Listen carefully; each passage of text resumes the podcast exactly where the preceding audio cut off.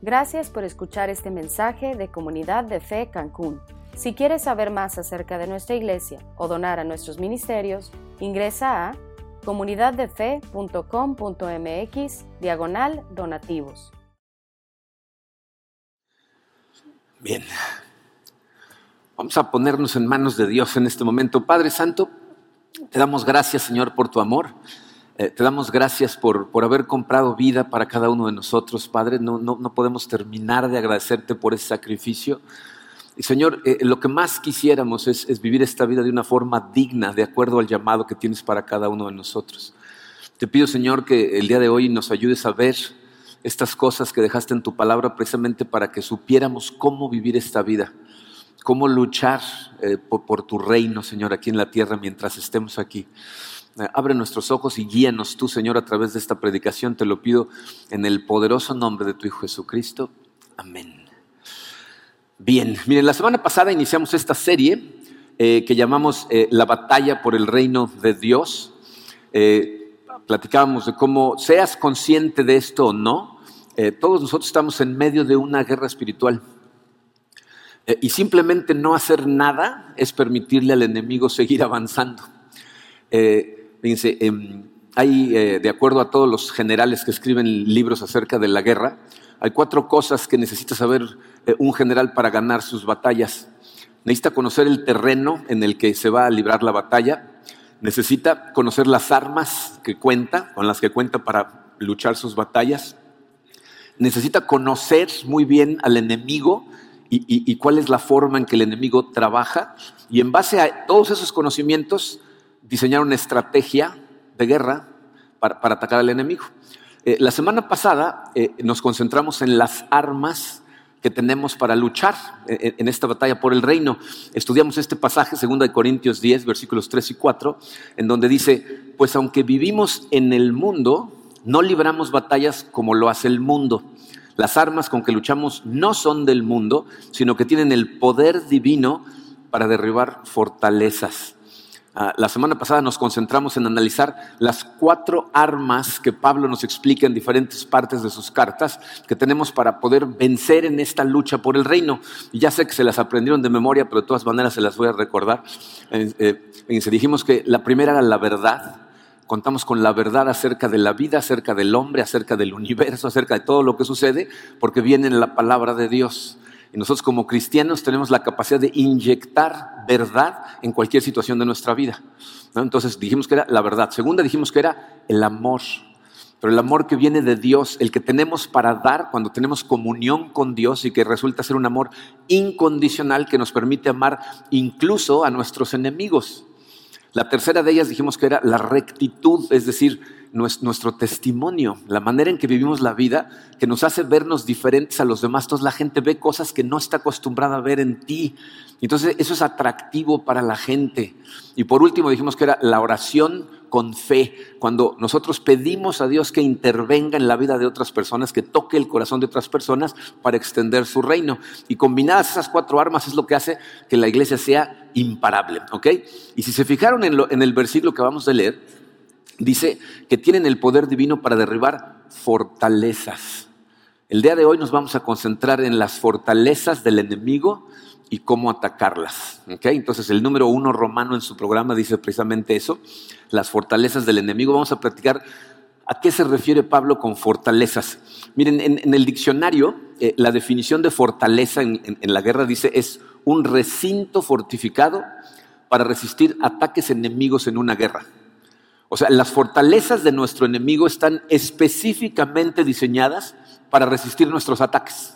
Para eso están diseñadas. Y eso significa que nuestro enemigo, o sea, está a la vista, porque pues, lo vemos por todos lados, todo lo que está haciendo, pero está bien protegido. Yo imagino que tú, si, si, te pones a pensar, vas a encontrar eh, las fortalezas de las que Pablo está hablando. Seguramente has visto áreas en nuestra sociedad o incluso en nuestra propia vida en donde el mal está arraigado, está trincherado, está defendiéndose y nos cuesta mucho trabajo atacarlo.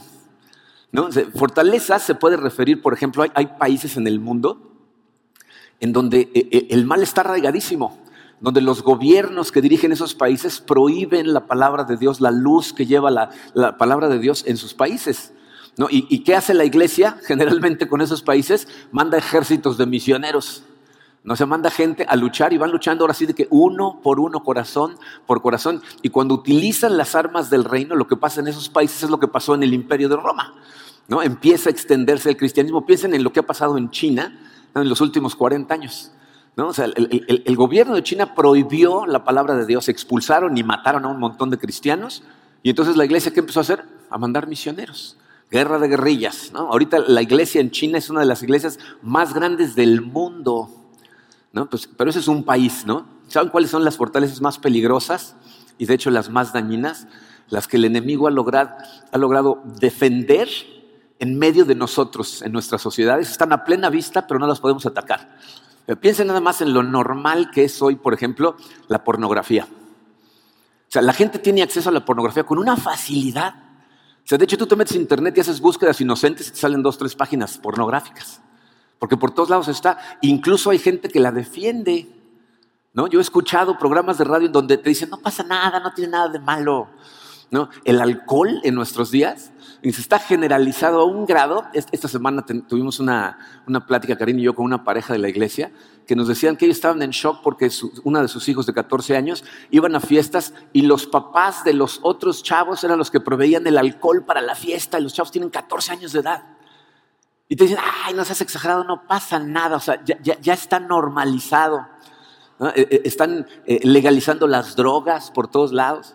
El sexo fuera del matrimonio es visto de lo más normal. De hecho, cuando hablas contra eso, la gente te voltea como diciendo, ¿qué le pasa? ¿no? Las relaciones homosexuales, hay de ti en donde digas que no están bien, hay países en donde es ilegal predicar en contra de esas cosas. O sea, son fortalezas que están fortificadas en la sociedad y arraigadas en el corazón del ser humano. De hecho, piensen esto, esas fortalezas externas, la fuente de ellas son las fortalezas internas que hay en el corazón de la gente. En el corazón de la sociedad, el ego, la envidia, la codicia, ¿no? el odio, la amargura, generan ese tipo de fortalezas. Entonces quiero analizar ahorita, fíjate, cómo se forman, porque si entendemos cómo se forman, las vamos a poder atacar de forma más fácil esa pregunta está en su provincia. ¿Cómo se forman estas fortalezas?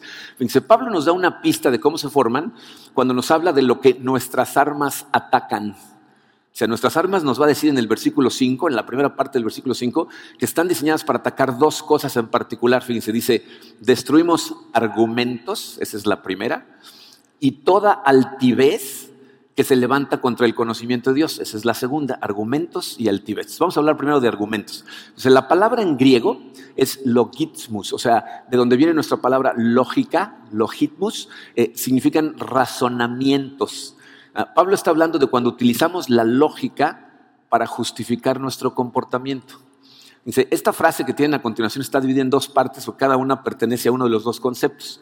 La primera dice, eh, estas fortalezas se forman cuando racionalizamos lo que sabemos que está mal, cuando racionalizamos, cuando estamos tratando de justificar lo que sabemos que está mal. Miren, em, ¿alguna vez han estado en alguna reunión y de pronto se ponen a discutir con alguien y se ponen a defender un punto aún sabiendo que están mal? Creo que nos ha pasado a todos, ¿no? Que ya nada más te aferras y pues ahora lo sigo defendiendo y tratas de defender lo indefendible, pero te sigues aferrando cada vez más. Eso es lo que, lo que se llama racionalizar algo. Puede ser una discusión muy inocente acerca de cosas que son intrascendentes y eso no es ningún problema. De hecho, racionalizar por sí mismo no está mal. El problema es cuando va acompañado del siguiente concepto que es la altivez que se levanta contra el conocimiento de Dios. Piensen en esto. ¿Por qué se pone alguien a defender algo que sabe que está mal? O sea, ¿por qué te aferras y sigues defendiéndolo aunque tú sabes que estás equivocado? ¿Sabes por qué? Por orgullo. Porque no quieres reconocer que estás mal. Entonces la frase termina diciendo empujados por orgullo. Entonces fíjate cómo se lee completa. Dice, se forman cuando racionalizamos lo que sabemos que está mal, empujados por el orgullo eso es a lo que Pablo se refiere con la altivez que se levanta contra el conocimiento de Dios. Es cuando nuestro orgullo causa que, pensemos que no necesitamos de Dios, que prefiramos ignorar la existencia de Dios, aceptar que estamos mal, que estamos viviendo mal, que estamos haciendo cosas que están equivocadas. Y fíjense, de esos dos conceptos se deriva todo el poder de las fortalezas del enemigo. Todo el poder. O sea, de los argumentos que tú mismo creas para defenderlos, empujado por el orgullo de pensar que Dios no sabe mejor que tú lo que estás haciendo, que no sabe mejor que tú cómo vas a ser feliz. Entonces rápidamente nos damos cuenta cómo estos dos conceptos están relacionados, ¿ya se fijaron? O sea, los argumentos son como la expresión externa de la actitud interna de autosuficiencia. O sea, tú tienes una actitud interna de autosuficiencia, de que te sientes que todo lo puedes y que Dios no tiene nada que decirte, y eso se externa a través de argumentos lógicos. Por eso, fíjense, eh, los problemas sociales tan fuertes que estamos enfrentando son inmunes a las armas del mundo. Piensen cómo, eh, eh, nosotros no logramos nada cuando todo lo que les acabo de mencionar, todos los problemas que tenemos del alcohol, las drogas, las relaciones homosexuales, el sexo fue el matrimonio, normalmente cómo lo tratamos de atacar en el mundo. Con juntas, con discusiones, con comités, con investigaciones, con marchas. ¿no? La gente se molesta porque le está yendo mal económicamente y ¿qué hace? Fíjense lo que está pasando en Francia salen, queman patrullas, ¿no? Eh, incendian cosas, o sea, violencia, ¿no? Como si eso fuera a cambiar las cosas. ¿Sabes por qué no pueden cambiar? Porque esas armas están infectadas con el mismo mal que están tratando de erradicar, porque el mal lo traemos adentro. Y cuando nosotros como iglesia tratamos de usar las mismas armas, la iglesia es igual de irrelevante. No podemos luchar como lo han estado haciendo últimamente, matando gente en sinagogas y en musulmanes. ¿Funcionan esas cosas? No funcionan. Entonces, miren, necesitamos eh, analizar cómo se forma cada uno de esos dos conceptos. Fíjense, los razonamientos, si te pones a analizar todos los movimientos sociales que se han convertido en una amenaza para la sociedad, siempre inician con un arranque emocional siempre inician con emociones internas. Nunca uno de esos movimientos ha iniciado con dos personas que están fríamente pensando la situación y llegando a la conclusión de que lo que hay que hacer es lo equivocado. No es como funciona. Siempre inician con una reacción emocional que te lleva a tomar una acción, porque sigues tus emociones y entonces sientes la necesidad de justificarlo. Todo tiene que ser eh, eh, explicado, todo tiene que ser defendido, y entonces se empieza a crear argumentos. Cuando, las cosas están en la etapa emocional, es muy fácil detenerlas. O sea, si en ese momento te esperas a que las emociones se enfríen y entonces pones a analizarte las cosas incluso con otra persona, es muy probable que la razón prevalezca cuando no hay emociones en ese momento. Pero una vez que pasa de la emoción a la acción, cuando pasa la segunda etapa, inmediatamente tu mente empieza a racionalizar cosas, empieza a tratar de justificarlo. Y en el momento en que entran los argumentos lógicos a luchar allá adentro, ya es muy difícil de detener. Ese es el patrón de comportamiento, por ejemplo, que sucedió con la caída del hombre. Estudien Génesis 3, cuando tengan tiempo, y van a darse cuenta cómo es exactamente lo que les pasa a Adán y Eva si tú lees el, recuento de la caída del hombre, eh, Eva está parada frente al árbol viendo la fruta. ¿Qué hace ahí? O sea, la serpiente no la llamó al árbol, dijo, mira, ven, ven, ven. Ella fue, está parada ahí viendo la fruta, se le empieza a antojar, la desea, ¿no? O sea, se empieza a crear una urgencia en ella y lo que sigue es un arrebato emocional empujado por cierta argumentación que Satanás coopera, ¿no? Pero ella en su mente está escribiendo el capítulo 1 de un libro en defensa a favor de comerse la fruta. ¿No? Vean lo que dice Génesis 3, versículo 6. La mujer vio que el fruto del árbol era bueno para comer y que tenía buen aspecto y era deseable para adquirir sabiduría. Esa última fue una ayudadita de Satanás cuando ella ya estaba parada ahí enfrente. Entonces tiene el arranque emocional y come y luego convence al pasguato de Adán que está ahí sin decir nada, ¿no? y él también come. Pero así es como todos los movimientos suceden. Ciertas condiciones crean la, tentación, viene una reacción emocional y, en lugar de calmarnos, pensar las cosas, sin, sin tener esas emociones adentro, tomamos acción y entonces alguien se siente y empieza a escribir un argumento defendiendo las acciones. Al rato ese movimiento se empieza a extender al rato hay millones de personas haciendo las mismas cosas y entonces es dificilísimo de detener. Pero piensa esto, ¿de dónde sacó su fuerza? De la racionalización de la acción, no de la acción misma, sino de los argumentos que nosotros mismos empezamos a crear. Por eso es tan importante que tú como, como creyente, como cristiano, analices esos razonamientos y qué es lo que son. Porque al final del día, fíjate, esto no es otra cosa que un tributo al intelecto humano, y ahí es en donde entra el orgullo.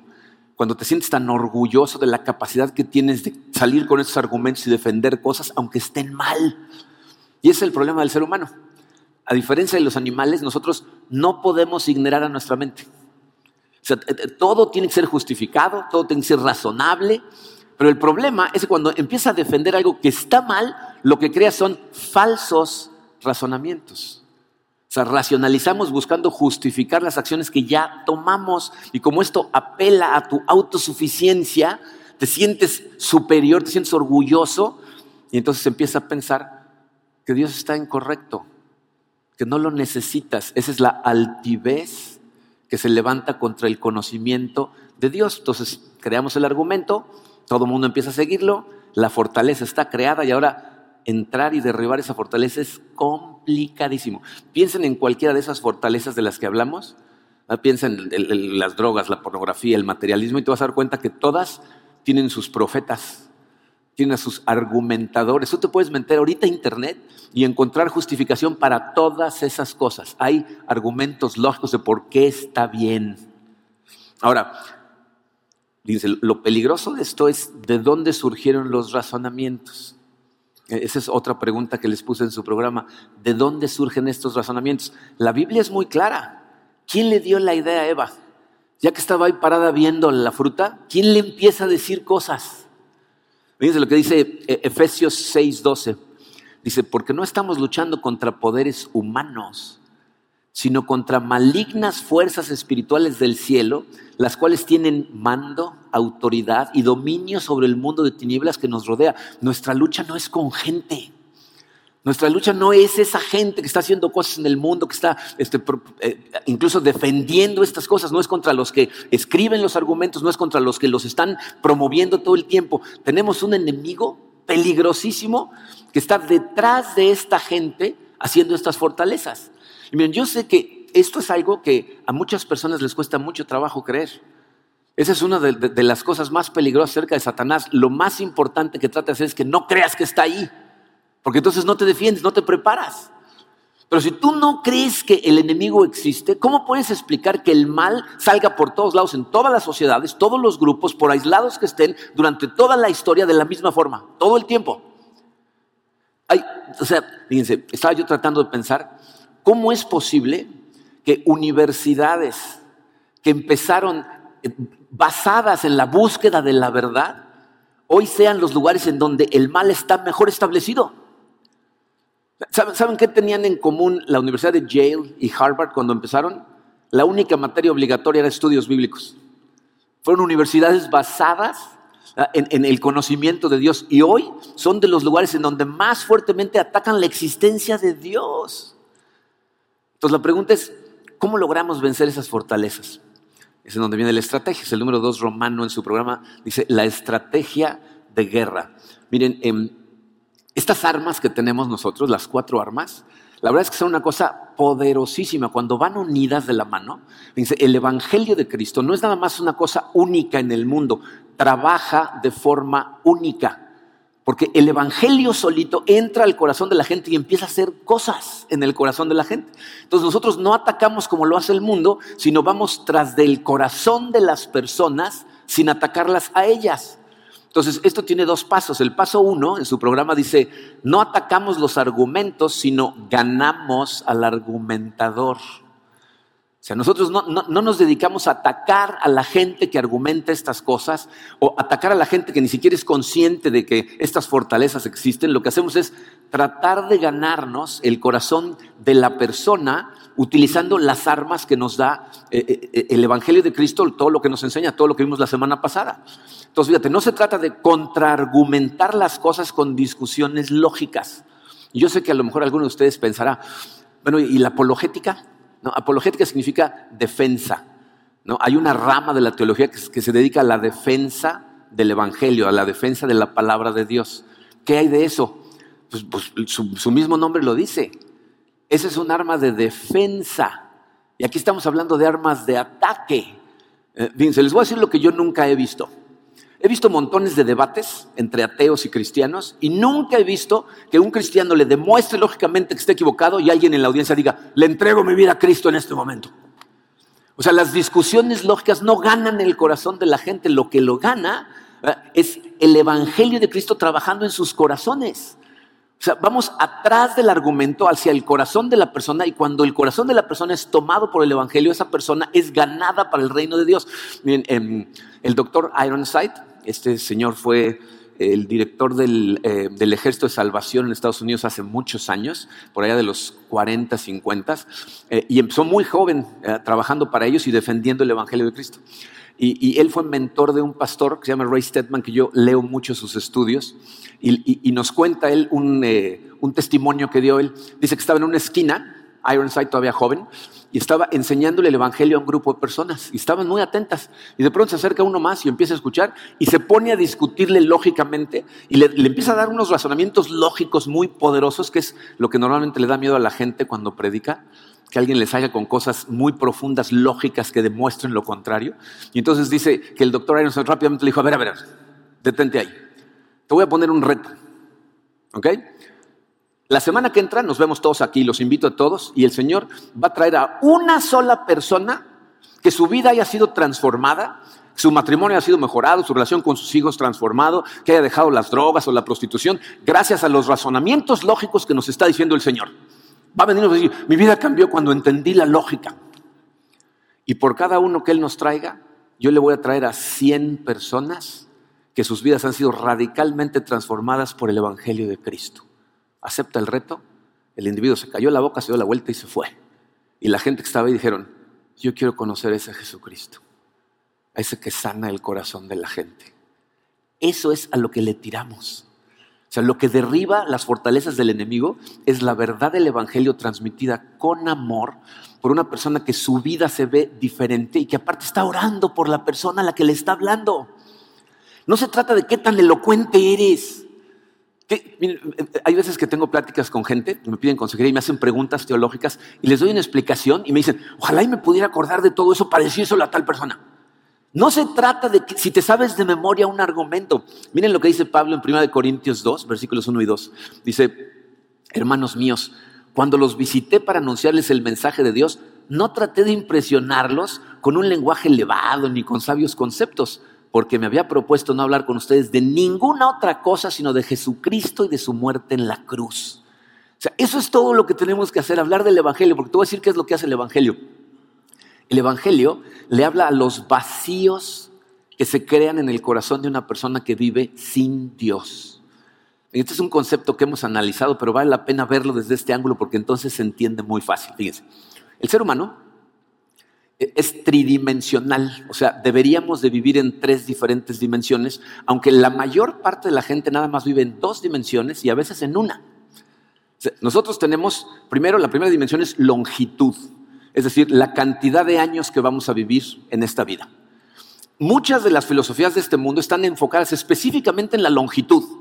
Cuida tu salud, ¿no? haz yoga y pilates, come puras moras azules, ¿no? Eh, para, que estés sano, y entonces vas a vivir muchos años. Incluso te venden la idea de que mientras más sano estés y más años vivas, más gozo vas a tener en tu vida, lo cual no es cierto. O sea, puedes vivir muchos años, pero eso no te va a dar gozo real. Esa es la longitud. Luego tenemos el ancho de nuestra vida, que es la cantidad de roles que tenemos en la vida, la cantidad de actividades que le metemos a la vida. Entonces yo soy, yo soy esposo, soy padre, soy pastor, aparte hago ejercicio, aparte tengo amigos, estoy en un club de lectura. ¿no? Entonces ese es el ancho. ¿no? Mucha gente piensa que el ancho de la vida es lo que le da gozo a su vida, pero no es cierto, nada más te da más cosas que hacer. Andas corriendo todo el día para todos lados.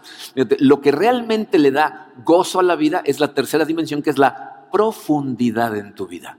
Cuando tu vida tiene profundidad, entonces disfrutas de cada instante que vives y de cada actividad que haces. Pero la profundidad solamente proviene de tu relación con Dios. Porque la Biblia nos enseña claramente que Él es el que te llena. Y cuando tú estás lleno del gozo de Dios, entonces puedes disfrutar de todo lo que hay alrededor sin importar la circunstancia. Cuando tienes profundidad. El problema es que cuando no tienes esa relación con Dios, entonces tu vida no tiene profundidad y causa vacíos en, la vida de la gente. Dice, la gente sin Dios normalmente es gente inquieta.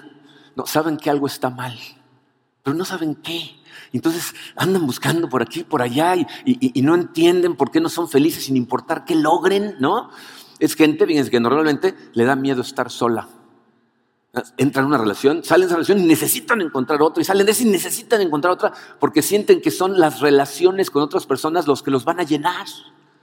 No pueden estar solos, no, no se dan cuenta que si tuvieran esa relación con Dios, no se sentirían solos aunque estuvieran sin nadie. Pero generalmente les da miedo estar solos, están descontentos. O sea, lo que tienen nunca es suficiente. Descontento con cómo les va, descontento con dónde viven, descontentos, no, porque creen que necesitan algo más allá afuera que por fin los va a hacer estar contentos. Generalmente es gente que está aburrida. Fíjense lo irónico de eso. En esta generación que tenemos más entretenimiento a, la mano, la gente está aburrida. ¿Por qué? Porque solo en tu relación con Dios encuentras propósito. El propósito real que te da el gozo para vivir viene de tu relación con Dios. Es gente confundida. No saben para dónde jalar. Han intentado 20 cosas y de todas maneras no funciona. Generalmente es gente que se siente culpable. ¿no? Porque pues, cuando vives sin Dios haces tonterías. Haces cosas que evidentemente te causan culpabilidad. Entonces la gente anda buscando cómo resolver su problema de culpabilidad, ¿no? Como leí de este individuo que le manda un, cheque enorme a Hacienda, ¿no? Y con una notita que dice, llevo como una semana y media sin dormir porque no, no he reportado todos mis impuestos. Entonces aquí les mando esta cantidad de dinero. Si veo que ya puedo dormir bien, si no, ya les mando el resto, ¿no? no, se está viendo a ver cuánto puede hacer para, para, para calmar su culpabilidad, ¿no? Pero les voy a decir cuál es el problema. El problema es que la gente confunde normalmente el ancho con la profundidad. Entonces, cuando empiezan a sentir estos vacíos, piensan que la solución a su problema es añadir más ancho o cambiar las cosas que hay en el ancho de su vida. Entonces de repente la gente dice, no, pues tengo que encontrar un hobby, o tengo que cambiar de trabajo, o tengo que buscar algún proyecto, o, desgarradoramente hay gente que dice, pues tengo que encontrar otra pareja, otra familia, cambiarme de ciudad, empezar una carrera diferente. O sea, estamos confundiendo la profundidad de nuestra vida con el ancho de nuestra vida. Pero por donde lo veas, como tú y yo fuimos diseñados para estar en comunión con Dios, cuando Dios no está ahí, tienes hambre de profundidad. Y es a esos vacíos, a esa hambre que la verdad le habla. De todos los razonamientos humanos atacan las primeras dos dimensiones. Y algunas te prometen que, si, que si le metes más ancho, que si vives más tiempo, se va a llenar el vacío. Pero no es cierto. Entonces nosotros lo que hacemos es usamos las armas, sembramos la verdad en el corazón de la gente con amor viviendo una vida diferente para que la gente vea que realmente hay una diferencia y estamos orando por esas personas. Y todo nuestro trabajo es ese, sembrar. Tratar de vivir la vida como Dios nos dice que la vivamos para que demos un testimonio, ser amorosos con la gente y estar orando por ellos. La conversión, la salvación es trabajo de Dios. Eso ya no me corresponde a mí, yo simplemente voy sembrando y tratando de vivir como Dios quiere que viva. ¿Ok? Pero hay una segunda parte que es muy importante. Fíjense, mucha gente entiende esta primera parte y le está tratando de hacer, pero como no hace la segunda parte, generalmente terminan de regreso en el mundo, porque la segunda es defensiva. El paso número dos dice, necesitamos capturar los pensamientos rebeldes. Necesitamos en nosotros capturar los pensamientos rebeldes y entregárselos a Cristo. Miren, nuestro corazón en algún momento fue una fortaleza tomada por el enemigo. No, cuando no conocíamos a Dios, antes de que abriéramos nuestros ojos espirituales, porque el Espíritu Santo tocó nuestro corazón, tu corazón era una fortaleza del enemigo. Y cuando Dios toca tu corazón y entra el Espíritu Santo, la verdad de las cosas es que quedan esparcidos por ahí en tu corazón como grupos de resistencia, ¿no? Que siguen tratando de retomar la fortaleza. Y si tú no estás consistentemente tratando de erradicar la resistencia, se da el caso de que vuelvan a tomar la fortaleza. Y al rato estés de regreso en el mundo viviendo como vive el resto del mundo. Por eso Pablo nos dice en el resto del versículo 5, y llevamos cautivo todo pensamiento para que se someta a Cristo. esa es la parte de la defensiva que tú y yo tenemos que hacer. En esta segunda etapa, fíjate, ¿en dónde se desarrolla la guerra? La guerra pasa en nuestra mente. Es una guerra interna y si tú quieres una victoria permanente en tu corazón, necesitas aprender a confrontar a tus pensamientos. Esas cosas que de repente te llegan, acuérdate de dónde vienen. ¿No? Pero tú lo que tienes que hacer es luchar contra de ellas. No puedes permitir que tu mente simplemente se entregue a lo que le dé la gana. Tienes que aprender a disciplinarla. Y miren, yo sé que aquí estoy hablando en términos muy generales, pero aquí cada uno de nosotros tenemos que aplicar esto a nuestra situación personal. Y aquí es en donde tú tienes que ser súper honesto contigo y de preferencia tener un socio espiritual con el que seas honesto o con la que seas honesto y le cuentes las cosas con las que estás batallando. ¿Cuál es tu, cuál es tu lucha? ¿Son adicciones? ¿E, e, ¿Es lujuria? ¿E, ¿Estás tratando de controlar el universo y si tienes a todo el mundo bajo tu control te sientes que estás bien? ¿Es codicia? ¿Cada vez quieres más? A lo mejor es envidia, ¿no? No puedes tener más, pero ves a lo de los demás y te retuerce el corazón, ¿no? A lo mejor es orgullo. O sea, tienes que analizar qué pensamientos disparan emociones que te van a hacer recaer. Fíjense, la mayor parte de los testimonios que tenemos de gente que ya iba caminando bien de la mano de Dios y recae, es gente que normalmente no le está permitiendo la entrada a la verdad a su corazón consistentemente. La verdad es un espejo que te deja verte como realmente eres. Y si tú consistentemente no estás viendo el espejo, al rato ya no te das cuenta de lo que estás haciendo mentalmente. Entonces, gente que no lee su Biblia, no se quiere congregar, no quiere ir a grupos pequeños, no quiere hacer la vida con otros creyentes. O sea, a lo mejor viene aquí un día, pero luego se pasa toda la semana alejado de Dios todo el tiempo sin darse cuenta que es en comunidad. Fíjate, cuando, cuando nosotros vamos de la mano de Dios, vamos en contra de la corriente del mundo y nadar contra la corriente solo es dificilísimo, pero si estamos todos agarrados, entonces ya no es tan difícil. Pero es gente que se suelta, ¿no? Y miren, me doy cuenta que muchas veces el problema de la gente es que no quiere sanar. Esta es una de las cosas más raras. Y, entendí esto, fíjense, leyendo un pasaje en el Evangelio de Juan, que primero me sorprendió mucho. Fíjense, este, esta parte en Juan 5, eh, llega Jesucristo a un lugar que se llama el estanque de Bethesda. Y no sé si lo han leído, pero eh, la leyenda en el lugar decía que un ángel venía de vez en cuando, se mete al estanque, mueve el agua, y la gente enferma que se mete al estanque en ese momento sana. Entonces imagínense, el estanque está rodeado de enfermos, ¿no? Y llega Jesucristo ahí y fíjense lo que pasa. Eh, en Juan 5, 6 dice, cuando Jesús lo vio ahí tirado en el suelo y se enteró de que ya tenía mucho tiempo de estar así, le preguntó, ¿quieres quedar sano? Fíjense, Jesucristo está hablando con un individuo que lleva 38 años paralizado y está junto al estanque todos los días tratando de entrar. Y Jesucristo lo ve, se entera que lleva ahí tanto tiempo y le dice, ¿quieres quedar sano? Cuando yo leí eso la primera vez dije, ¿Qué, pregunta es esa? ¿No? O sea, qué ridículo es preguntarle. Evidentemente quiere quedar sano, ¿no? Pero luego lo reconsideré y pensé, Jesucristo normalmente no pregunta ridiculeces, entonces esto debe tener algo más, ¿no? Atrás. Entonces me puse a pensar en esto y me di cuenta la cantidad de gente que yo conozco que no quiere sanar, que están muy contentos con su enfermedad, que les gusta la simpatía que causan o que tienen una relación de codependencia con alguien y utilizan su situación para estar tratando de controlar a los demás. No quieren ser libres.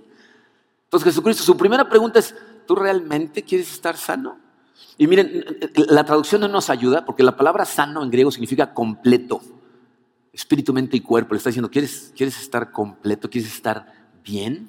Y el individuo le contesta y le dice, pues es que no tengo a nadie que me ayude. No, me puedo meter rápido a la pileta esta y para cuando llego ya se, ya se calmó el agua. O sea, este piensa, lo que necesito es ayuda humana. ¿Y saben qué hace Jesucristo? Le da una orden. Le dice, levántate, toma tu camilla y anda. ¿Y saben qué hace el individuo? Le obedece. O sea, cuando dice, levántate, en ese momento empieza a tratar de levantarse. Y cuando se da cuenta que puede, le dice, levanta la camilla, levanta la camilla. Y le dice, ahora anda. No, no anda, empieza a saltar de gusto. Así es como trabaja Dios. Dios te da una orden. Dices esto. Te está mandando por el camino de la sanidad. Y la pregunta es, ¿cómo respondes, no? la historia no termina ahí. Entre el versículo 6 y el 14 pasan un montón de cosas, porque para variar Jesucristo lo sana en el sabbat. Todos los fariseos se paran de cabeza, pero eso es irrelevante. Pero luego se lo vuelve a encontrar, fíjense lo que pasa en el versículo 14.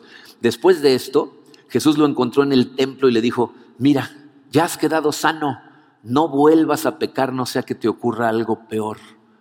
Mucha gente quiere relacionar eh, eh, eh, el, portarte mal con las enfermedades por este versículo, pero lo que Jesucristo está diciendo es, entiende que obedeciendo lo que Dios te dice que hagas es como vives la vida de mejor manera y realmente estás completo. Entonces, una vez que Jesucristo te dice lo que tienes que hacer, lo que tienes que hacer es obedecer. Deja que sea Él el que dirija tu mente verdaderamente. Miren, ¿saben cuál es el error que cometemos y lo cometemos todos? El error de que entren pensamientos que no son correctos y tú los entretengas, los dejes ahí. No hablo de cosas terribles como ir a bombardear sinagogas. Pero cuando de repente te trata mal tu jefe y tú no nada más dices, ay, condenado, sino piensas y lo ves como lo atropella un camión y luego pasa la ambulancia y se choca contra él, y, no, o sea, y sigue, sí, sí, ¿no? O sea, permitimos que esas cosas se queden en nuestra cabeza dándoles vueltas y vueltas, alimentándolas. Y mucha gente piensa, bueno, pero no tiene nada de malo, ¿no? Solo son pensamientos. ¿Te das cuenta que lo que genera tus emociones son tus pensamientos? Y si los estás pensando y lo estás pensando y lo estás pensando, la situación perfecta se va a dar y vas a actuar. Vas a tomar acción y ahí es en donde la gente recae. Entonces necesitas confrontar tus pensamientos. ¿Cuál, cuál, es tu reto? ¿Los celos, la lujuria, la envidia, la arrogancia? Necesitas confrontarlos. Porque si no, cuando te des cuenta ya caíste. Entonces, fíjense, les puse ahí dos puntitos de cómo aplicar esta defensa de tu corazón para que el ataque pueda funcionar. Lo primero que tienes que hacer es perseverar en aplicar la verdad a tu vida. O sea, cuando lees la palabra de Dios tienes que estar buscando qué te está diciendo a ti en ese momento, qué cosas tienes que hacer, qué cosas tienes que cambiar. Si te está diciendo, levántate y anda, necesitas actuar en el momento que te lo dice. Y lo segundo es, rehúsa entretener pensamientos que la Biblia condena. O sea, en el momento que llegan esos pensamientos, que van a llegar, ¿eh? Eso, eso no lo puedes controlar. Que de repente te pasa un pensamiento por la cabeza, no es tu culpa, pero que lo dejes hacer su nido ahí, como decía Lutero, eso ya es tu problema. ¿no? Entonces, Santiago 4.7 dice, así que sométanse a Dios, resistan al diablo y Él huirá de ustedes. Es Él el que está mandando los pensamientos, pero tú lo que tienes que hacer es someterte a Dios, tomar ese pensamiento, entregárselo a Dios, resistiendo al diablo. Fíjense cómo uno dice, discute con el diablo, ponte a pelearte con él, resístelo y se va a ir. Igual que se fue cuando estuvo tratando de tentar a Jesucristo. Entonces resistes esos pensamientos y eso te va a ayudar a resistir físicamente las tentaciones.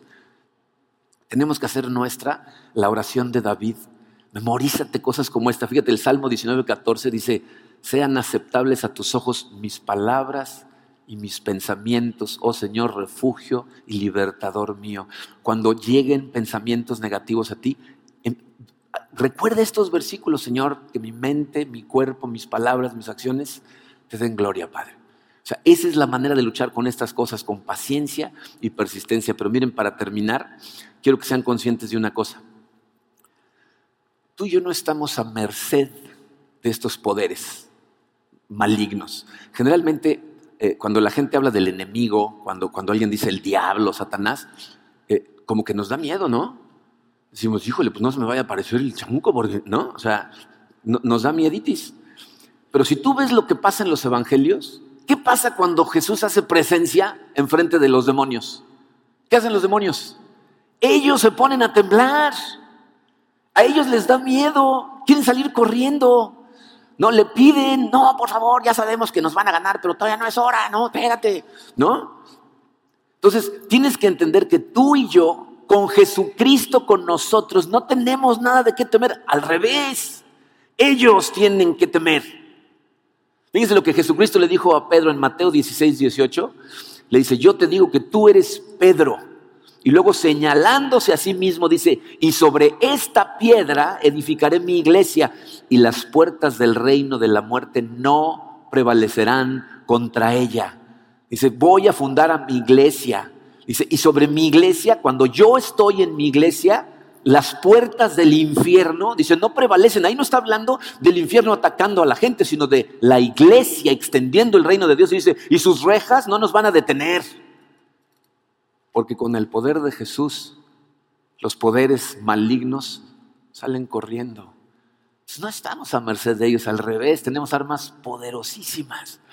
Si empezamos a utilizar estas estrategias, con estas armas, vamos a estar luchando valientemente en la batalla por el reino de Dios, aquí en Cancún o a donde nos mande a luchar en su nombre. Esa es mi oración para nuestra iglesia. Esta iglesia, aquí en Cancún, si, todos nos volvemos expertos en estas cosas, ¿se imaginan lo que va a pasar? O sea, no va a haber manera de detener el trabajo del reino de Dios en esta ciudad y a donde nos mande. Vamos a orar. Padre, eh, eh, te doy gracias, Señor, eh, por el amor que nos tienes y por tu palabra que nos dejaste, Señor. Porque es leyendo estas cosas, entendiendo estos conceptos que nos sentimos fuertes en ti, Señor, que sabemos que podemos salir a luchar por ti y que sabemos que podemos defender a nuestro corazón, que no estamos a merced de, este enemigo que todo el tiempo nos está atacando. Eh, quiero pedirte, Señor, por cada uno de mis hermanos y hermanas aquí presentes, eh, que cada uno de nosotros seamos verdaderamente conscientes de que somos soldados en tu ejército que, aunque el día a día nos distrae, estas cosas que parecen tan reales a nuestro alrededor, pero que tu palabra nos dice que esto no es lo real, que seamos conscientes de ello, Señor, que hay un mundo espiritual en donde vamos a pasar la eternidad y, donde lo que hacemos nosotros en este momento, aquí en este mundo físico, va a tener impactos eternos para la vida de tantas personas. No dejes que se nos olvide, Señor, que estamos en guerra.